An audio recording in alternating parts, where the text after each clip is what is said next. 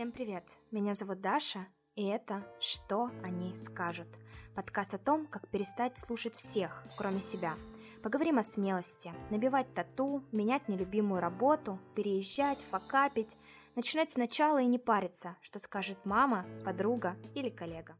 Перед началом выпуска я хочу порекомендовать вам подкаст. Коммуникации – дело тонкое. Иногда мы сталкиваемся с очень яркими, что они скажут. Сегодня я хочу порекомендовать подкаст «Чет психанули», где коуч и карьерный консультант Алена и Юля разбирают по косточкам рабочие конфликты и учат выходить из коммуникативных тупиков. В конце каждого выпуска ведущие открывают конверт от продюсера и узнают, как конфликт разрешился на самом деле. Ссылки на подкаст в описании.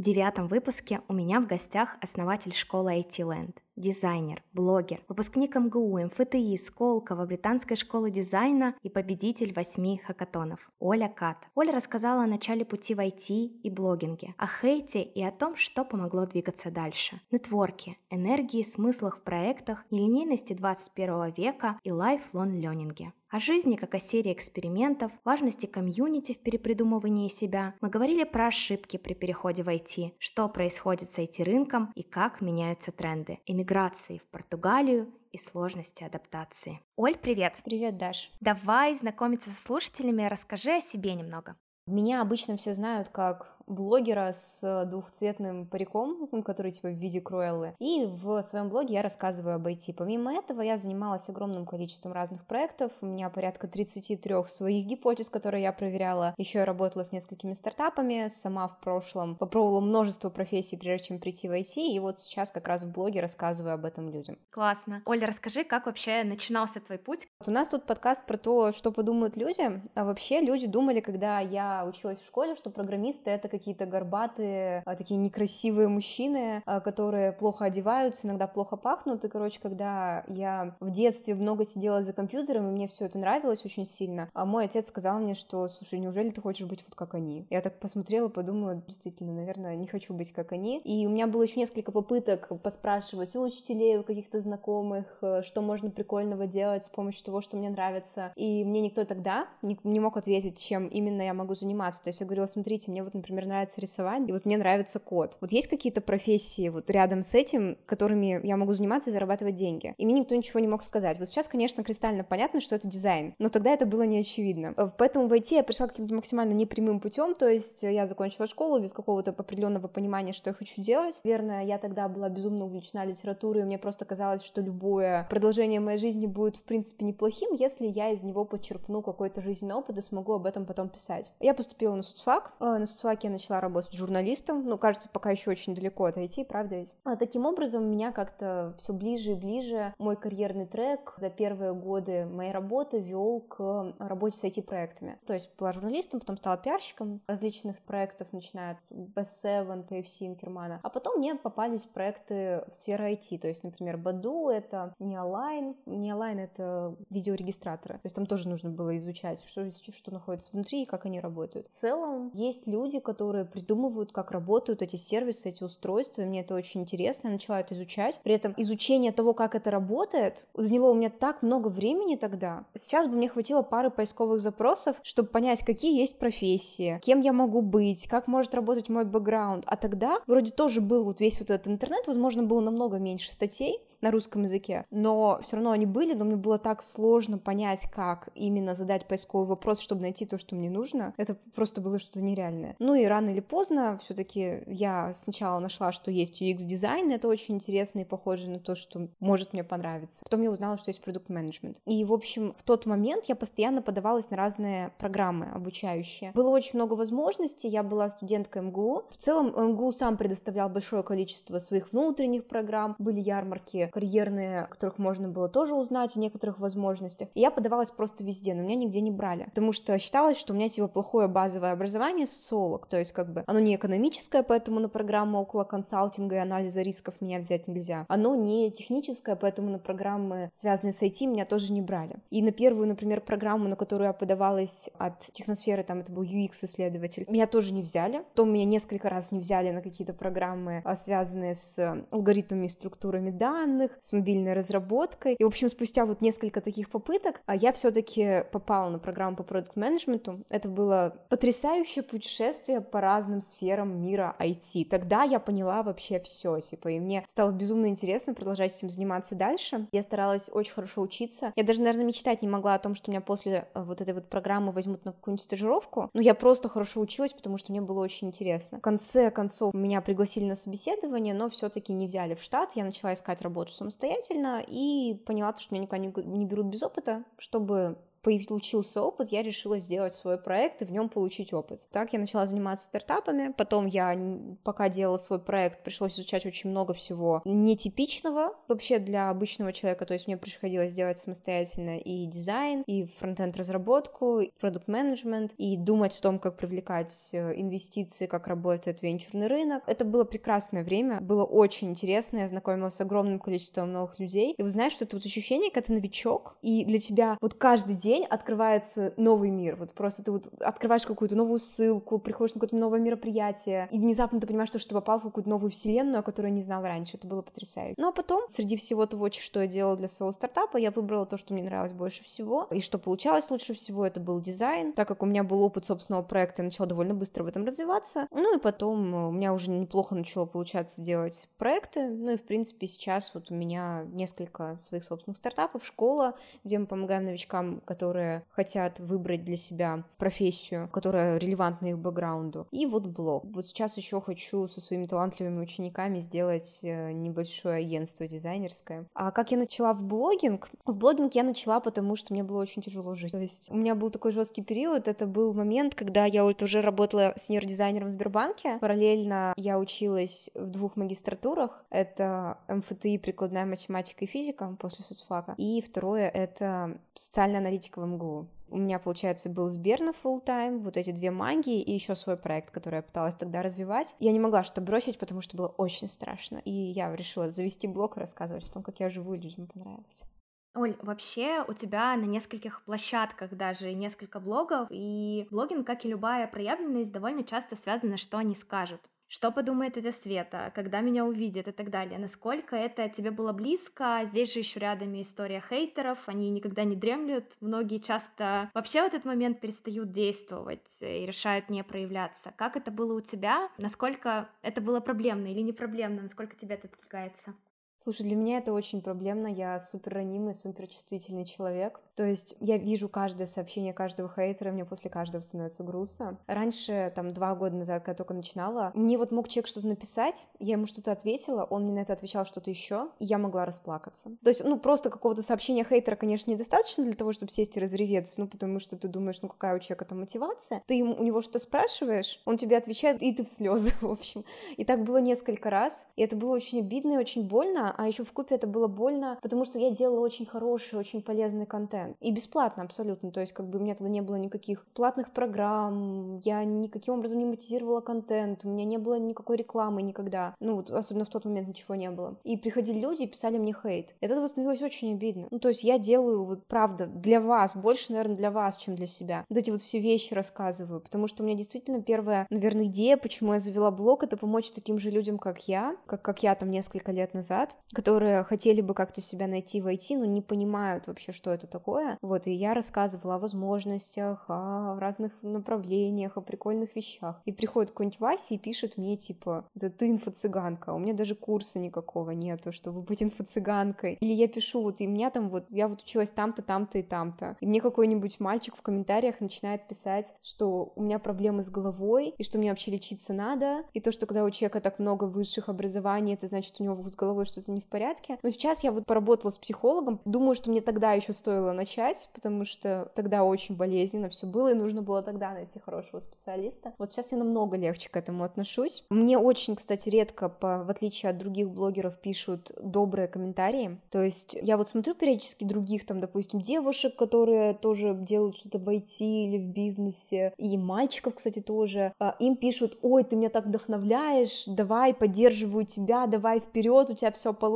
Мне либо не пишут ничего, либо пишут скорее хейт. Это странно, это что за магнит для хейтеров? Срочно нужно равновесие в этой вселенной.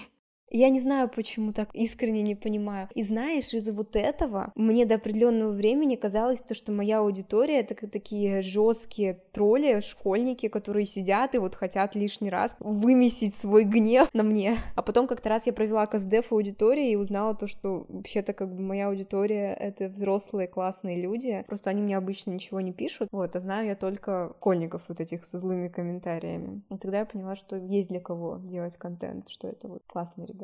Кажется, классные ребята просто молча радуются и молча говорят, как это классно, идут и применяют это, и не тратят время на злые комменты, что-то пытаясь написать с дивана о том, как кто-то что-то неправильно делает. То есть сейчас ты понимаешь, что поддержка, тавтология поддерживающего специалиста, психолога — это, наверное, основное, что может помочь справиться и двигаться дальше.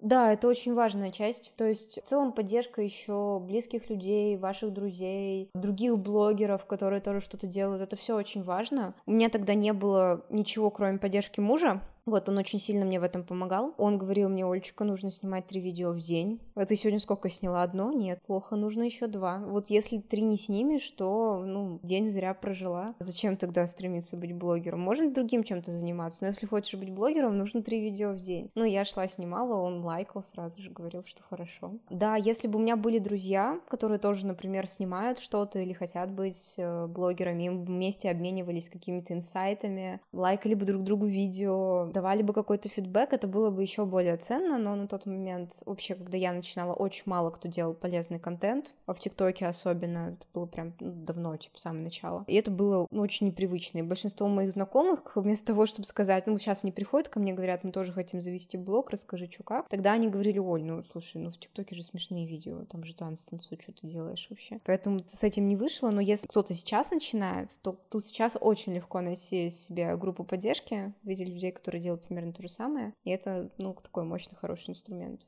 запуская классные стартапы, проявляясь в блоге, какую часть здесь играет нетворк, насколько он важен, не важен, как вот эти самые знакомства заводить, приходить, что-то спрашивать, писать незнакомым людям, и насколько это была такая большая часть, насколько тебе это легко давалось. Немножко сейчас скажу про другой аспект вот этого же вопроса, большинство моих знакомых считают то, что мне не нужно это делать, потому что у меня есть блог. То есть, как бы они думают то, что блог решает все проблемы, что если у тебя там известное лицо и у тебя много подписчиков, то люди тебе сами пишут, тебя априори все знают, и тебе не нужно строить свой собственный нетворк и работать над этим. Это не так. Блог действительно упрощает жизнь в том плане, что ты показываешь человеку там свой инстаграм с телефона, он такой, о, прикольно, подпишусь, потом начинает следить за тобой, и у него коннект после вашей встречи намного более глубокий, чем, например, коннект с человеком, с которым он обменялся телеграммом, например, и все. Или с другой стороны, с какой-то вероятностью он мог видеть твои видео, и поэтому у вас может быть более сразу же такое глубокое предметное знакомство, потому что он уже понимает кто то Но блог помогает именно только вот в этих двух вещах, и третий, возможно, маленький-маленький аспект, который очень редко работает, когда ты ищешь каких-то людей, например, на хакатон, предположим, можно объявить в блоге, что я ищу таких-то, таких-то специалистов, я это делаю для того-то, для того-то, и люди ответят, что они хотят поучаствовать. Это вот ровно три фактора, с которыми помогает блог в плане нетворкинга. Все остальное приходится делать самостоятельно, и на самом деле очень страшно, и даже когда у тебя там большое количество подписчиков, все равно страшно. То есть э, кажется, что кто-то немножко круче, даже если у него там, может быть, подписчиков меньше, достижений больше, ты думаешь, как ему написать. Но вот я про себя знаю, что когда мне пишут люди, я иногда ну, начинаю общение с человеком, а иногда я понимаю, что, скорее всего, мне будет неинтересно. И чтобы меня зацепить, человек, мне нужно, чтобы человек побольше о себе рассказал и примерно обозначил темы, на которые мы с ним можем поговорить. Тогда это будет прямо очень здорово. Перенося вот эту логику на других людей, я понимаю, конечно, то, что все люди не такие, как я. Я стараюсь людям писать что-то, что их может зацепить. Также довольно подробно представляюсь, чтобы им было интересно со мной поговорить. Иногда мне кажется, ну тут как бы что подумают люди, иногда мне кажется, что они читают мои тексты, вот эти, которые я написала, такие, господи, какая достигаторша понтуется. Вот. Но я понимаю, что если я напишу «Привет, я Оля, давай дружить», э, ну, вероятность ответа мне будет намного меньше. И самое интересное то, что каждый раз кажется, что, ну, вот у меня недостаточно достижений. Хотя мне говорить о том, что недостаточно достижений, наверное, вообще как бы грешно, потому что очень много всего сделано, и очень много каких-то формальных ачивок тоже есть. Но иногда я думаю, что мне нужно поговорить с каким-то человеком, и вот у него какая-то ачивка, например, есть, а у меня такой ачивки нет. Но то он, например, делал релиз продукта на продукт ханте, или он он, например, входил в Forbes 30 до 30, или он, например, получал инвестиции в большом размере от какого-то крутого фонда, а я нет. Мне кажется, что ну раз я нет, значит ему, наверное, со мной априори будет неинтересно общаться. Хотя у меня есть другие достижения, и когда я кому-то пишу или думаю об этом, я забываю. И также забывают другие люди. Но на самом деле у меня недавно был опыт. Я общалась с человеком, который младше меня намного, но у него есть какие-то интересные достижения для его возраста. Побыв в ситуации как бы обратной, ну, то есть я в таких ситуациях считаю, что нужно всегда как бы пытаться думать, ну, типа, как вот ты пишешь чеку, тебе страшно, как ты бы себя почувствовал там на месте этого человека, если бы ты ему сам написал. И недавно вот общалась с мальчиком, которому лет 18, он очень талантливый. Понятно, что он достиг намного меньше, чем я, потому что, ну, просто разница в возрасте есть. Но мне было так интересно и приятно с ним общаться, я, я сделала скидку, то, что он там младше меня намного, что он просто не успел сделать этих вещей, а которые сделала я. Ну, мне было безумно интересно. И пообщавшись с ним, я поняла, что также общаясь с кем-то, кто там старше меня, или чуть опытнее, или чуть раньше начал свой путь, эти люди тоже, скорее всего, также сделают скидку на то, что я начала чуть позже. И им тоже будет интересно. Самое важное в таких моментах думать о том, как воспримет вас человек на обратной стороне, и попытаться максимально правильно представить себя, чтобы вам самим было интересно с вами пообщаться. Такая простая истина, что если вы представились так, чтобы вам самому было интересно, но человеку не заинтересовало, наверное, вы не подходите друг к другу, наверное, у вас не сложится. Но если вы представились так, как вам самому не нравится, и вы пытались под кого-то подстроиться, скопировать чью-то модель, подсветили какие-то качества, которые вы сами не любите в себе, но они социально одобряемы, и человек там вам отказал, возможно, он вам отказал не потому, что вы плохой, а потому что вот у вас презентация была не такая, которая подходит и вам, и ему. И вот это сам, самое обидное очевидное, по-моему. Главное не сливаться в этот момент и попробовать быть собой, рассказать о том, что да, всех моих достижений уже достаточно, и попробовать точно можно. От этого планета не рухнет, даже если вдруг, правда, матча не произойдет, общение дальше не продолжится. Это классная мысль. Вообще подумать, а как сейчас, если бы я была на месте этого человека, он бы отреагировал на мое сообщение, на мое письмо, на мое предложение пообщаться. Звучит очень просто, но кажется, мы в момент придумываем столько всего, столько много ненужных мыслей появляется в моменте, о том, а что они подумают, а что он вообще скажет, зачем, да кому я интересна в этот момент. Там просто круговорот мыслей превосходит все возможные ожидания и все возможные намерения. Многие останавливаются в этот момент. Оль, знаешь, еще одна такая интересная тема про пробовать новое. Для многих это про успешный успех, но как мне кажется, это далеко не про успешный успех, а про смелость быть уязвимым, вот как ты только что сказала, писать абсолютно незнакомым людям, писать SEO всех SEO, начинать с сначала ошибаться, что помогает в этот момент не сдаваться, не слиться на полпути, не сказать, да блин, да все, недостаточно, все, я ухожу, больше пытаться не буду, что здесь тебя поддерживает?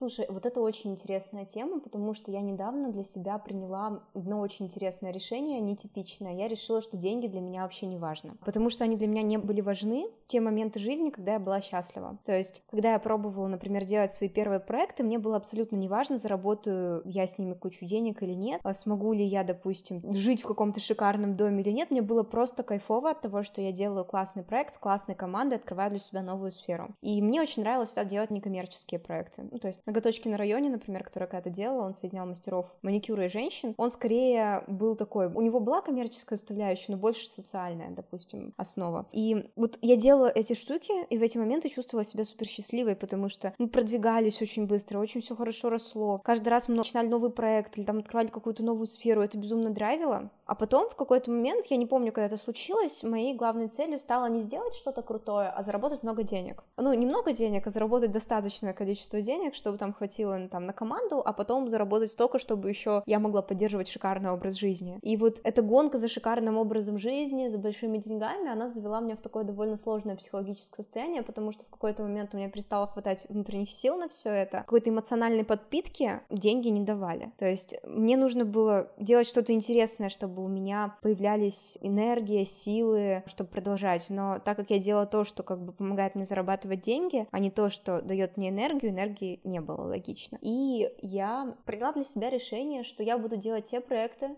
которые мне нравятся. Я буду много раз начинать что-то новое. Я буду много раз делать какие-то вещи, которые, возможно, ну, не имеют какой-то такой прям железнобетонной бизнес-модели, но просто они нравятся мне концептуально, и я считаю себя в этом плане немножко художником. И вот с таким подходом, как бы я постоянно пробую новое, это для меня как искусство. Мне кажется, достаточно легко начинать делать новые вещи, потому что ты не ставишь в них цель там достичь какого-то уровня или заработать много денег ты делаешь это потому, что весело, потому что интересно. Главное в этом плане, чтобы всегда было на что опереться. Если вот у наших слушателей есть какая-то основная работа, и параллельно с этим они там изучают большое количество новых сфер. Или у них есть, допустим, основная работа, они параллельно с этим делают свой стартап. Или, например, если они немножко уже в этих направлениях продвинулись, у них есть фриланс, параллельно с этим они пытаются там запустить что-то свое. Или у них есть, допустим, свой бизнес, параллельно с ним они пытаются делать маленький новый проект. Ну вот это на самом деле заряжает. И, кстати, очень здорово оставаться в душе супер таким юным, супер открытым, потому что по факту уже все мы чувствовали себя намного более счастливыми, когда, например, были студенты. Вот, когда ты студент, ты постоянно что-то новое пробуешь. Ты постоянно открываешь для себя новые области знания, новые направления развития. Ты счастлив, ну, нужно продолжать оставаться в таком состоянии, если оно нравится. Поэтому мне кажется, что здесь просто нужно позволить себе это делать.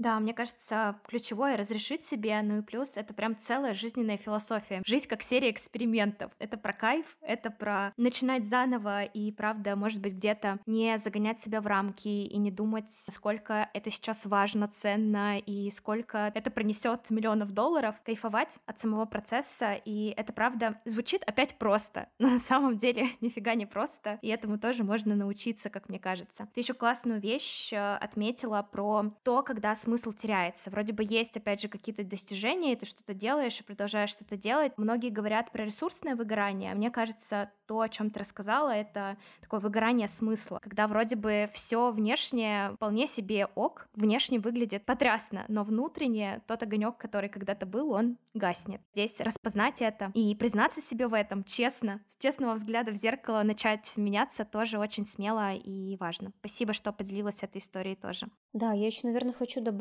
что с каждым годом все быстрее идет цифровизация разных профессий, какие-то профессии исчезают, и, возможно, то, что вам кажется сейчас важным, через какое-то время будет автоматизировано. Та работа, по которой вы сейчас убиваетесь и не спите, чтобы ее сделать, ее через какое-то время заменит машина. Ну и смысл тогда в ней? Почему бы в это время не делать то, что нравится вам, даже если через 10 лет машина будет делать то же самое, но вы будете делать дело, которое вам хотя бы нравится. Ну и что, что параллельно это делает машина. Но делать, ну, уметь хорошо делать дело, которое вам не нравится и которое умеет параллельно делать машина, машина — это путь в никуда, объективно многие просто часто живут такой парадигмой 20 века, мне кажется, 20 столетия. Карьера и вообще работа — это одна сплошная линия, точка А, точка Б, и вот я по эскалатору поднимаюсь, не знаю, какие-то ачивки по пути собираю, как в компьютерной игре иду дальше, дальше, дальше, это какая-то прямая. Мне кажется, все последние события, да и вообще весь 21 век, начиная с его начала, говорит о том, что этот путь нелинейный, и мы там 100 миллионов раз на этом пути себя можем перепридумывать, и правда, что-то где-то будет перепридумывание не вынужденное, потому что просто той сферы этого бизнеса не стало. Где-то будет перепридумывание невынужденное, но весь этот путь тоже можно делать классным, можно экспериментировать. И это прям такая данность времени, с которой как будто бы вроде бы еще не все согласились, что это серия экспериментов, жизнь нелинейна, карьера тоже давно нелинейна, и тут осознать это и понять, что мы можем 10 раз что-то спланировать и прописать свой какой-то карьерный трек, но он будет выглядеть нифига не так на самом деле. Такая история современности. Есть какие-то крупные события, которые очень сильно вносят коррективы во все происходящее. Есть что-то внутреннее, когда мы просто решаем этим больше не заниматься. А работать в кайф всегда важно. Это правда. Очень сложно было раньше представить, что ты обучился чему-то важному, необычному, инновационному, и тебе каждый год нужно, во-первых, повышать свои знания каким-то образом, регулярным желательно. Через года 3-4, возможно, еще переучиваться на другую специальность. Потому что, например, а, я начинала работать дизайнером, когда люди в основном не пользовались фигмой. А хотя, кажется, это было относительно недавно. То есть еще там 10 лет назад использовался Photoshop, потом был Sketch, я начинала с Adobe XD, а теперь это Figma. И сейчас все начинающие дизайнеры, они заходят, например, с Figma. Абсолютно точно. Но до сих пор на рынке остались люди, которые, например, работают в Adobe XD. Но так как работодателю легче, намного легче нанимать новичков, а, которые уже неплохо разобрались и которые довольно быстро растут и хорошо знают инструмент. И большая часть команды за последние там пять лет уже представлена людьми, которые отлично работают с фигмой, ну плюс там она еще функционально поинтереснее, то это заставляет старичков рынка тоже переучиваться на фигму. Это довольно болезненно. Потому что, ну как? Ну ты же вроде как мэтр, мэтр своего дизайнерского инструмента. Ну как тебя могут заставить переучиться на какую-то новомодную фигню? Нет, так, к сожалению, здесь так работает, что очень-очень быстро приходится менять и инструменты, и новые приобретать умения, навыки, и вот, допустим, ну даже вот на том же самом дизайне появляются определенные правила, по которым твоя работа должна быть завершена. Ну, то есть, как бы, вот финальный образец работы, он имеет определенные критерии, что он сделан хорошо. С каждым годом появляются новые правила, потому что рынок становится все быстрее, современнее, динамичнее. Раньше такого определенно не было. Кому-то после там очередного какого-то такого поворота сферы может показаться, как же я устала от всего этого, как много поворотов в моей собственной карьере. Хочу попробовать что-нибудь новое. Сделаю, например, какой-нибудь собственный проект. Или попробую, например, менеджмент, потому что мне надоело переучиваться все новым и новым инструментом. И это же абсолютно нормально, так делают постоянно. Что ты об этом думаешь? Я с тобой абсолютно согласна. Мне кажется, мы с тобой могли бы сейчас написать совместный коммент твоему хейтеру про сколько можно получать высшее образование, и это вообще не ок. У тебя, кажется, пять высших образований, да, если я не ошибаюсь, если совокупно? Четыре. Четыре. Четыре. Пятое я не закончила. Четыре. Четыре с половиной. Один раз из пяти все таки Один раз бросила универ. Да. Это только потому, что я уехала из России. Да. На самом деле, так бы я, наверное, закончила. Я уверена, что что-то еще впереди будет сто процентов. И этому хейтеру мы бы обязательно ответили, что long life learning не просто какая-то такая красивая новомодная фразочка, это время, в котором мы живем. И нам настолько быстро приходится осваивать новые знания, нам настолько быстро приходится учиться чему-то новому. И это не просто такая приколюха, я хожу, обучаюсь, постоянно что-то прохожу, и вот я такой весь классный, вообще я достигатор. Та история, насколько быстро из-за тех же самых технологий, из-за цифровизации, из-за появления роботов в нашей жизни, нам приходится тоже поглощать огромные-огромные объемы информации и каждый раз учиться чему-то новому. Это и софт-скиллы, и хард-скиллы, и все вместе, и в перемешку, чтобы, ну, условно не отставать и понимать, что да, и здесь я могу быть где-то полезен, где-то может там переделать какую-то сферу и войти сюда. Мне кажется, это история, которая говорит про тренд всего, опять же, 21-го столетия, возможность двигаться в ногу со временем и что-то в этой жизни предпринимать. Я думаю об этом так, и не знаю, насколько согласятся с нами слушатели, но мне кажется, что это просто возможность, опять же, свой карьерный трек строить, не планировать его на десятилетия. Вопрос, с кем ты видишь себя через пять лет, точно сейчас выглядит нелепым, но при этом ты чувствуешь, что бы где-то ни случилось, я выгребу, потому что я могу быстро чему-то учиться. Это прям такой скилл, который очень-очень нужен и важен, и все вместе. Это правда. Еще могу добавить к твоему комментарию, что люди в основном сейчас выбирают университеты или какие-то какое-то групповое обучение не потому, что они не могут освоить это сами. Они просто понимают, что для перехода в новую сферу им нужно комьюнити. У них его нет, и они не знают, как его можно просто получить, потому что есть очень большой отрыв от людей, которые уже в сфере, и кажется, что им будет ну, неинтересно с тобой общаться. А вот люди, которые тоже сейчас в процессе входа, они все очень заинтересованы делиться друг с другом знаниями, инсайтами. И вот, если честно, я, наверное, столько раз ходила куда-то училась, потому что каждый раз мне хотелось попасть в новую среду, пообщаться с новыми людьми, забрать этих людей с собой в свое будущее путешествие карьерное по вот этому треку. Очень ценно.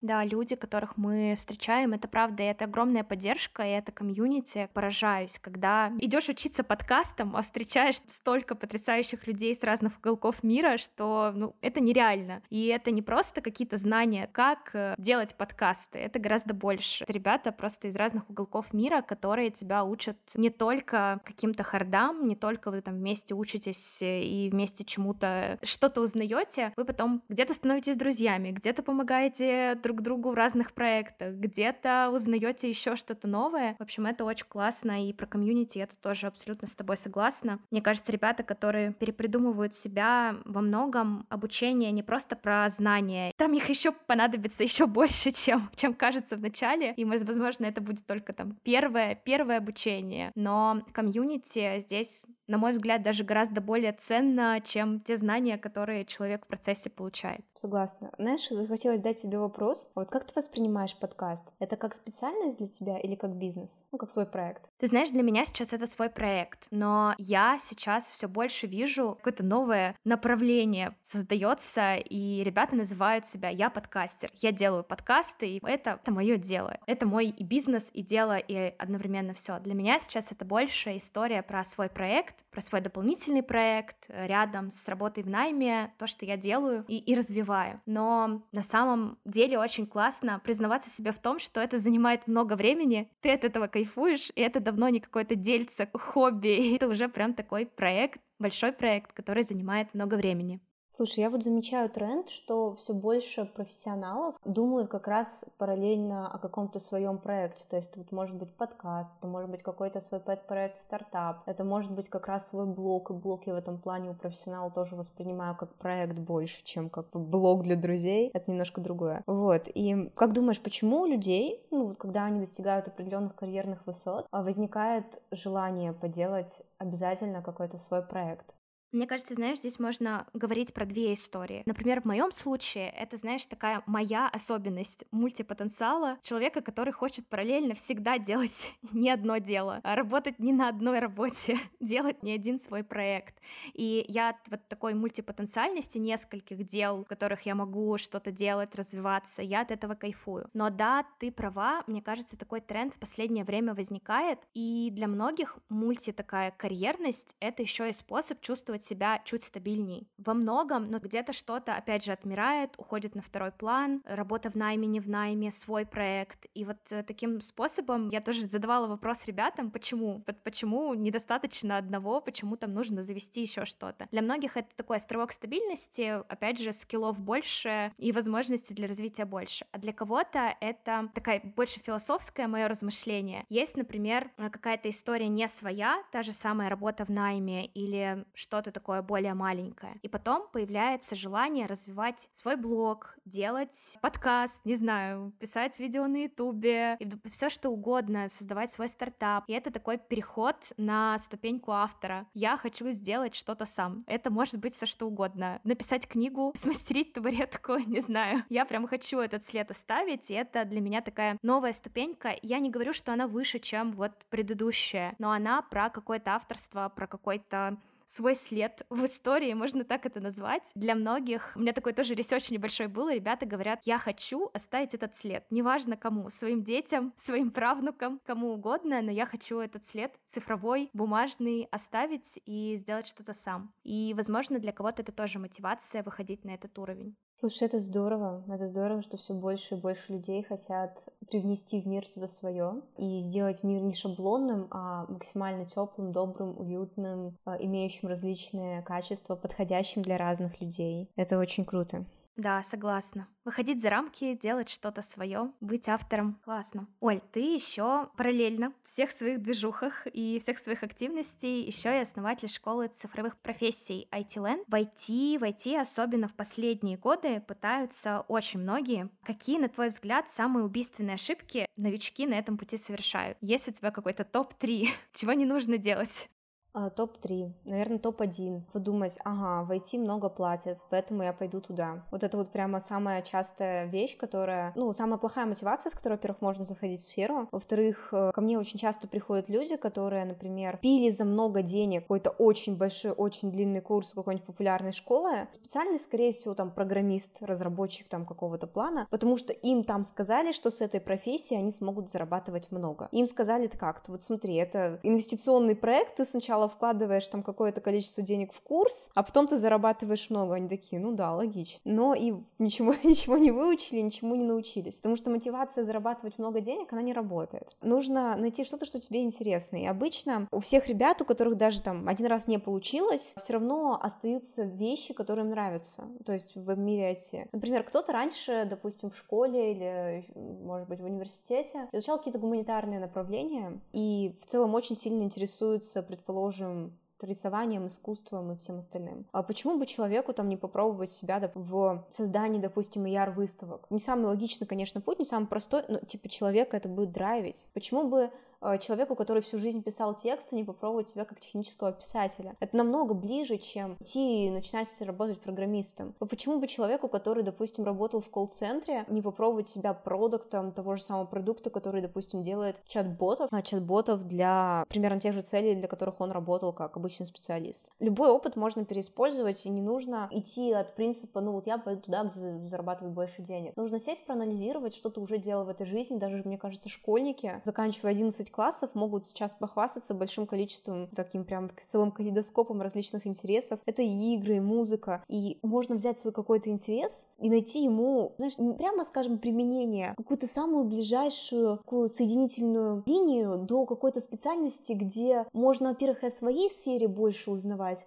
а, во-первых, а во-вторых, какие-то свои знания из своего хобби, своей профессии, своего образования переиспользовать. Это прям самое хорошее. Ну да, и здесь как бы самая большая ошибка в этом пути, даже две ошибки, наверное, топ- топ-2 можно вот соединить э, этот мой рассказ, это что люди выбирают просто денежную профессию, совершенно не думают о том, будет это им нравиться или нет, а второе то, что они не думают об использовании своего предыдущего опыта. Не нужно обесценивать вот вашу жизнь. Даже если там было 18 лет до этого, как бы кажется, что не очень много, и кажется, что вы вообще ничего не знаете, вы очень начинающий. Нет, у вас тоже были какие-то склонности. Например, я очень любила писать тексты всю жизнь. То есть я в школе писала стихи, я еще тогда издала книжку свою, потом не поступила на филологию, потому что мне казалось, что нужно вот собирать материалы для жизни. Но мне вот эта вот любовь к писательству, придумыванию чего-то, к созданию с нуля каких-то историй, каких-то юзкейсов, переводя уже на айтишный язык, она мне очень помогла создавать новые проекты. Потому что я что там создавала с нуля целый мир, что я здесь создаю с нуля целый мир. Как бы это сейчас не звучало, может быть, с какой-то точки зрения наивно, может быть, с какой-то точки зрения очень так волшебно утрировано, но именно вот смелость взять и создать что-то с нуля, она и здесь, и там пригождается. И, может быть, какие-то вещи, они не, не очевидны. Не очевидно, что там писатель может стать хорошим стартапером, но, ну, объективно может, потому что есть много общего. Мечтать по-крупному может и тот, и другой, и это очень важно. Вот. Наверное, третье, третий топ ошибок, которые совершают ребята, это пытаются создать что-то с нуля, самостоятельно, типа создать что-то, вот, когда они прям начинающие, создать что-то уникальное. Они, проходя первые два этапа без ошибок,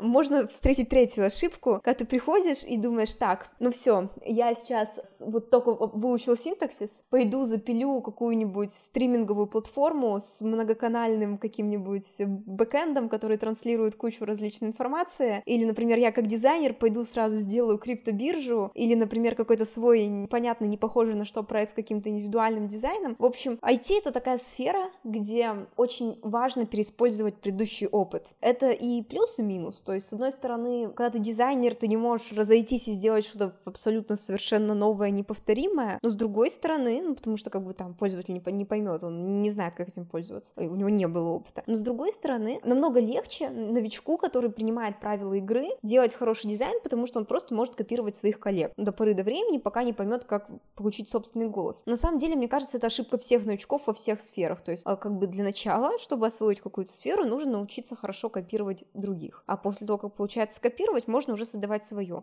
Это, наверное, и в танцах, и в пении, там, и в игре на гитаре, и, не знаю, в рисовании, в вождении машины, во всем. И когда ты освоил на хорошем уровне базу, как сделать так, чтобы было не хуже, чем у других, можно начинать делать лучше, чем у других. Это третья ошибка, потому что очень часто приходят новички с какими-то невероятными мечтами, начинают делать что-то совершенно не похожее ни на что, так как у них недостаточно опыта, они совершают очень много ошибок, им самим не нравится свой результат, они расстраиваются, им сложно попросить помощи, потому что, типа, это нетипичная проблема, скажем так. Переделать проект с нуля они там, допустим, не готовы, и вот мы приходим к результату, что люди отказываются от продолжения обучения дальше по вот этой специальности, а только потому, что первое, что они сделали, это попробовали сделать что-то самостоятельно необычно. А нужно было просто покопировать чужие работы. Вот. А все остальное, все остальные вещи, они не такие страшные, они такие фатальные. То есть еще бывают разные моменты, которые случаются в самом начале обучения, но вот это все, оно просто техникой, практикой, комментариями, оно, оно решается. А вот эти три вещи, они иногда бывают фатальными, что человек приходит и уходит, и, и потом не возвращается иногда. Первое, не идти в IT, если тебе кажется, что это только про много денег, печеньки на кофепоинте и вообще разные плюшки, и больше тебя ничего в этом не мотивирует. Вторая история — помнить про переносимые навыки, и что ты не начинаешь с нуля, чем бы ты ни занимался. Если ты чем-то занимался, ты правда не начинаешь с нуля. Это, мне кажется, для многих, кто себя перепридумывает и идет не только только в IT, обесценивать свой предыдущий опыт, это прям такая, знаешь, прям как правило. Да все, все, фигню я делал, потому что мне это больше не нравится, я понял, что там той дорогой я уже не иду, поэтому весь свой предыдущий опыт э, скажу, что я какую-то дичь творил до этого, и все, что я делал для этого, не ценно и не важно. Ну и третья история — это как раз э, просить помощи, ну и красть как художник, можно сказать так, где-то копировать и не сразу же выходить в тот самый формат авторства, а эту ступеньку не перепрыгивать. Да, мне кажется, это тоже такое хорошее напоминание, потому что ребят, которые стремятся, с одной стороны, попасть в IT, становится все больше, но и кто-то это делает, может быть, где-то неосознанно, бежит за какими-то трендами. Слушай, сейчас на самом деле хочу ставить одну такую ну, важную ремарку. Как мне кажется, сейчас об этом нельзя не говорить, потому что темпы роста сферы IT, они немножко замедлились. И мне кажется важным говорить об этом, когда мы говорим о входе в IT о новичках. То есть мы два года назад мы точно говорили, выходите в IT, пирог становится только больше, количество рабочих мест увеличивается, вы точно найдете работу. Сейчас мы видим то, что там большие компании сделали фриз, уволили огромное количество сотрудников. Я вот даже смотрю по конкурсам, для меня это очень показательно. То есть, например, вот Google сказал вот буквально на днях, что они перестанут делать контесты. Что это значит? Что они раньше нанимали в основном ребят через контесты, они смотрели на талантливых ребят, которые решают у них вот эти вот чемпионаты, и потом их нанимали. То есть они вот этим как бы сказали, что они больше не заинтересованы в найме, что если они захотят найти как бы, ну, это такое просеивание, скажем, да, бриллиантов, что они будут точно не нанимать какое-то небольшое количество людей, но такого глобального, обширного найма с огромными воронками входа, мне кажется, уже не будет. Типа как вот это было два года назад. Поэтому, если вы сейчас думаете войти в IT или там войти куда-то еще, можно посмотреть не только IT. На самом деле, очень классно развиваются разные сферы бизнеса, очень классно развиваются разные сферы с производством. Ну, то есть, есть огромное количество вещей, IT жизнь не заканчивается. Если, например, вы точно знаете, что вам там, допустим, хотелось, предположим, запустить какое-то свое маленькое дело, кофейню, например, возможно, в текущее время это даже стабильнее и лучше, какой-то точки зрения. Потому что если ставите, допустим, кофейню в каком-то доме, там точно есть люди, которые там захотят ею воспользоваться, если вы все правильно просчитали. Прочитать, что будет на рынке IT с наймом через, допустим, два года, когда вы станете сеньором в своей сфере, тут довольно сложно, как мне кажется. Поэтому мы, наверное, пришли к тому моменту, когда очень сложно советовать всем поголовно идти в IT, что всем хватит мест. А ты что думаешь? Мне знаешь, как кажется, что IT не была панацеей всегда тренды очень сложно предсказывать. Да, мы видим какие-то тенденции, да, мы видим э, глобальные корпорации, которые где-то фризят найм, где-то его там полностью вообще останавливают, или, не знаю, не берут джунов и берут только даже не медлов, а сеньоров, ну, условно. И здесь, кажется, стоит оттолкнуться вообще от себя. Не гнаться за историей, что вот IT стало когда-то таким классным, это модно, стильно, молодежно, и поэтому я тоже туда хочу. А правда, толкнуться вообще от того, что ты сейчас хочешь, что тебе нравится, куда лежит душа или не лежит. На тренды тоже стоит ориентироваться, но в первую очередь, мне кажется, если мы гонимся только за трендами, то сто процентов ничего классного из этого не выйдет. Это как возвращаясь э, к твоему первому пункту про топ-3 ошибки ребят, которые стремятся войти. Если мы гнались только за трендом, то вряд ли там будет и огонек, который долго можно будет поддержать, и не случится выгорание смысла, и вообще просто выгорание, потому что интереса нет. И кажется, я здесь бы оттолкнулась вообще от того, что тебе хочется, и попробовать разное, не гнаться, правда, за историей. «хочу войти», все идут войти, я пойду войти, но тенденции, конечно, видны, там это тоже, с этим не поспорить, есть такой тренд э, мировой, как мне кажется, поэтому здесь опирайтесь на себя в любом случае. Я очень много думала о том, что придет вот на смену ну вот смотри, да, глобально там тренды последних лет, вход в IT, заработок на личном бренде с помощью инфопродуктов определенных, и, наверное, третий тренд, который уже отгорел, это крипта. Ну, вот именно в Web3 вот эта вся история, он так немножко видоизменился. Я вообще сейчас ставлю под вопрос, э, ну, лично для себя, будут ли там через 4-5 лет вот так, такой же огромный зоопарк DeFi проектов, вот мы как бы видели, как он зажегся. Был очень большой спрос на разработчиков и специалистов этой сферы. И так немножко ушел, да. Потом кажется, что история с инфобизнесом, она тоже как будто сейчас немножко приземляется, потому что рынок перенасыщен. И они все, все эти проекты не выродятся в хорошие тех, часть из них умрут. А точно так же, как будто из IT-индустрии, то есть был определенный взлет, очень высок, высокая степень развития технологий, а высокий спрос на цифровизацию проектов. Мне кажется, что после вот этого тренда именно работы над процессами, начнется тренд работы с людьми, и он уже начинается. То есть мы пытались оптимизировать работу с нашими данными и получили большое количество выгоревших сотрудников, людей, которые не понимают, хотят ли они там продолжать этим заниматься, людей, которые не отождествляют себя с проектом. И мне кажется, что глобально то, что всегда останется хорошо работающим, то, что еще долгое время будет хорошо работать, это вот починка всех вот этих вот сфер после того, какой урон они там, ну, вот эти вот хайпы нанесли людям, командам, да, мне кажется, это какое-то очень интересное рассуждение и размышление people to people, и условно все, что наворотили и инфобизнес, и IT, такой, знаешь, очень большой плотный темп, сколько ребят повыгорали на этом пути, и что с этим поделать. И кажется, как будто бы поддерживающие специалисты, те же самые, будут все равно нужны всегда, и эту тему не заменит робот. История с какой-то восстановлением, с замедлением, что ли, мне так кажется, я не скажу скажу, что это повсеместная тема, но повыгорав, погорев очень ярким пламенем, все начинают задуматься о чем-то большем, о смыслах, о том, с какой скоростью они правда хотят идти, а не с той скоростью, с которой им сказали идти. И вот эти тренды, они правда появляются, и тот же самый well-being и везде развивается и продолжает развиваться, и это классно. Ну да, да. Так что, если вы думаете, какую выбрать профессию, посмотрите в эту сторону. Если вы хотите делать стартап, посмотрите в сторону well-being. Это хороший совет.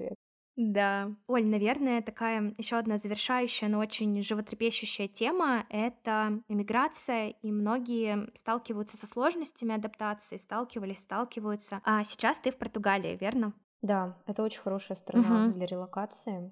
Насколько адаптация для тебя прошла легко? Может быть, есть что-то, если вдруг нелегко, что поддерживало, что помогало? Смотри, Португалия очень хорошая страна для релокации, она не сильно отличается культурно от, там, допустим, славянских стран. А в основном за счет того, что здесь довольно уже очень большое количество славян. Славянские народы здесь занимали шестое место по населению. То есть после колонии и, ну, Бразилия в основном, да, Бразилия первое место по мигрантам занимает. Китай очень высокий, а Америка высокая, потому что есть золотые паспорта, которые дают возможность сюда очень легко переехать, тут как бы дешевле жить, чем в Америке. И вот колонии, колонии Португалии бывшие. И шестое место занимают славяне. Ну и как бы имея возможность тут в течение большого количества лет влиять на жизнь других славян. Они создали много привычных нам кофеен с драниками, с сырниками, с кофе, удобных каких-то заведений, вкусных ресторанов, э, культуры. Тоже поддерживали вот распространение вот культуры digital -номадизма. Во-первых, она здесь сама по себе хорошая есть. Во-вторых, ну, очень много людей, которые там жили в Москве, тоже приехали сюда, ходят в эти заведения, сидят с компьютерами, покупают себе кофе, поддерживают эту культуру. Поэтому очень много вещей, которые были у нас дома и которые здесь тоже можно найти, они помогают легче пережить переезд. То есть, например, когда ты переезжаешь в Армению, я, например, очень люблю Армению, мне там безумно понравилось, там тоже есть такая же история, потому что очень много русских переезжали, и они образовали вот эту вот культуру, там в том числе, вот сейчас стендап-клубы появляются, там появляются, допустим, какие-то классные коворкинги, тоже, ну, почти стопроцентно русским а, составом сидящих, работающих людей, вот. А в каких-то странах, где наших ребят приезжало, приезжало меньше, там в ту же самую Аргентину, например, Италии, ну, типа, не так много. В Испании тоже не так много и не удается как-то прогнуть под себя культуру, а там намного сложнее ассимилироваться. И есть еще такое, ну, такие моменты неприятные, то есть, например, страны очень сильно ориентированные на туризм с какой-то глубокой внутренней историей, которые не принимают никакую новую культуру, они, ну, как будто враждебные по отношению к тебе. Это, конечно, не так. Ну, то есть, допустим, ты не посидишь с компьютером в какой-нибудь итальянской пиццерии в Риме, ну, потому что у них там поток туристов, да, и они не понимают, как это можно там вот сидеть, где вот, вот такое искусство, готовить, сидеть со своим компом, жевать пиццу, смотря на экран, думая о том, что ты ешь, для них это оскорбление, короче. Нет, в Португалии такого нет, и при этом здесь еще люди, как бы, они тоже очень открыты к твоей культуре, они не очень, им не очень интересно в плане там, кто ты такой, что ты делаешь, но они не, каким образом, не занижают там твою значимость, значимость твоего внутреннего мира, значимость твоего бэкграунда, а, они оценивают ее как бы наравне с собой, это очень здорово. Они готовы перейти с тобой на английский язык. Им интересно, допустим, в чем разница между ними и нами. Не говорю, что они будут там учить слова на русском, чтобы тебе понравится, но они с интересом послушают какие-то сравнения, допустим, да, что, что у нас что-то по-другому, у них по-другому, такие, а, интересно. По поводу продуктов, по поводу доставок, здесь тоже все это есть, но э, я очень скучаю по России, очень сильно скучаю. Наверное, я просто не представляю себя вне рамок какого-то культурного контекста, с которым я выросла. А первое время, когда я переехала, я решила фатально начать новую жизнь. И раз я здесь, я должна интегрироваться в культурный контекст Португалии, а потому что, ну, если уж ты живешь здесь, ты должен. Ну, как, как мне казалось тогда, когда я только-только переехала. Но по факту я поняла, что это очень тяжело, особенно на моменте, когда ты только-только переехал, когда у тебя есть огромное количество разных вопросов, которые нужно решать, квартира, карты, легализация. Для меня переезд прошел очень тяжело, это очень дорого, это очень тяжело. А я понимаю, насколько бы богаче и счастливее, ну там, если пустить все политические события, я бы была, если бы я вот сейчас могла бы сидеть в своей питерской квартире, например, моей квартире, за которую мне не нужно никому платить, например, а заказывать Яндекс Лавку, какую-то прекрасную вкусную еду, ходить в свои любимые рестораны, в места, с которыми у меня связаны воспоминания, иметь возможность легко знакомиться с людьми. А здесь все немножко сложнее, и было потрачено много времени, несколько месяцев жизни улетело просто вот, как будто их не существовало, на то, чтобы просто приспособиться, просто научиться жить, решить какие-то проблемы, связанные с переездом, и какое-то огромное количество денег ушло на этот переезд, на съем квартиры, на съем промежуточных квартир, на настоящие квартиры, на документы, перелеты, на попытки, знаешь, типа, когда тебе плохо эмоционально, ты пытаешься это компенсировать вкусной едой, какой-то дорогой одеждой, типа, вот я, я это тоже на самом деле включаю, потому что в обычном мире я бы не захотела тратить на все это. А когда мне было плохо, я пыталась как бы как-то компенсировать для себя. Это было очень много таких моментов, но глобально вот когда я решила знакомиться с местными, я поняла, что я не могу погрузиться в местную культурную среду и что все равно чувствую себя какой-то очень другой, и мне сложно, короче, мыслить вне рамок своего культурного кода, что ли, и когда, допустим, я сравнивала свое общение с иностранцами здесь и общение с русскими, с русскими оно получалось, конечно, ну или там любыми славянами в целом, намного глубже, намного приятнее, намного теплее, и на него нужно было тратить меньше усилий. Поэтому сейчас я вот нахожусь на таком как бы немножко разломе, то есть с одной точки зрения живу в стране, в которой другой язык, в которой другая культура, в которой довольно сильно развит английский язык, и можно легко познакомиться с другими экспатами, но я вот в основном общаюсь с русскоязычными людьми. Вот очень хочу при этом все еще ассимилироваться, полностью начать говорить на английском, заиметь каких-нибудь местных друзей. Но я понимаю, что мне это психологически сложно сложно. Я понимаю, что если я буду этим заниматься, я нанесу себе просто ну, какой-то нереальный психологический урон, и я к этому пока еще не готова. И мне не нравится, что я общаюсь только с русскими, потому что я себя очень сильно ограничиваю. Но с другой стороны, я понимаю, что если я начну общаться с людьми из, э, ну, представителями других стран, это будет плохо для меня. И вот я вот сейчас сижу и думаю, вот как поступить в данный, в данный момент, пока не знаю.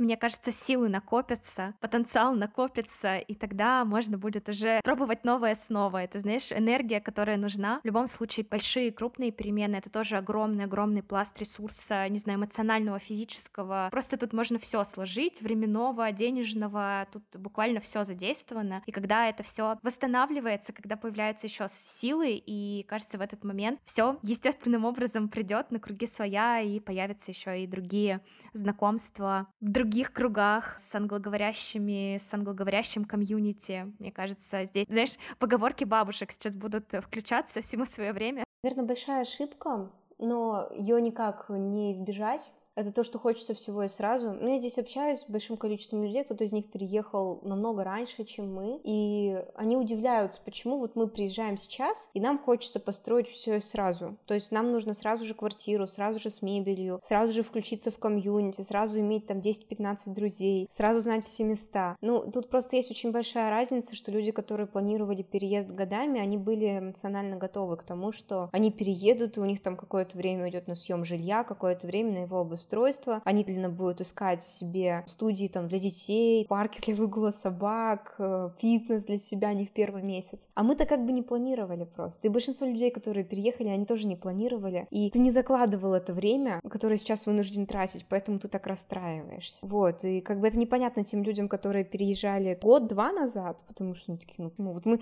мы сейчас примерно сделали все то же самое, что вы сделали за два месяца, почему вы расстраиваетесь? Иногда хорошо себя как так останавливать, вот, и если вы когда-то, наши слушатели, куда-то переезжали, я, например, переезжала из Екатеринбурга в Москву, потом из Москвы в Питер, я, ну, вспомните себя, когда вы только-только переехали в новый город, даже внутри России, он тоже вам казался чужим. Мне Москва-то казалась чужой очень долго. Хотя я вот сейчас вспоминаю свой первый курс, например, было счастливое время. Потом когда-нибудь пройдет пять лет, я вспомню вот свой первый год в Португалии, как тоже что-то очень счастливое. Хотя я буду точно помнить, что мне было сложно. Дать себе время, мне кажется, это самое важное, э, и не торопить ни себя, ни события, и понять, что это время действительно нужно для адаптации и для возобновления всей жизни в новой стране.